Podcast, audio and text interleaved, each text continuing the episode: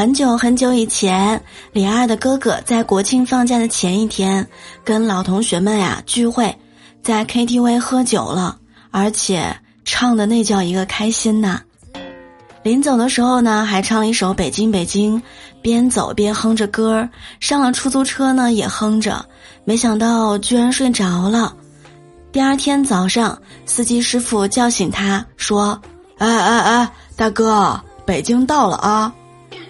他睁眼一看计时器天呐怎么这么多钱呢？然后呢就问师傅师傅你怎么开到北京来了呢？这个师傅还觉得很冤枉就说嗨呀昨天晚上我问了你几回了你都说北京北京我还以为你要赶着去迎国庆呢。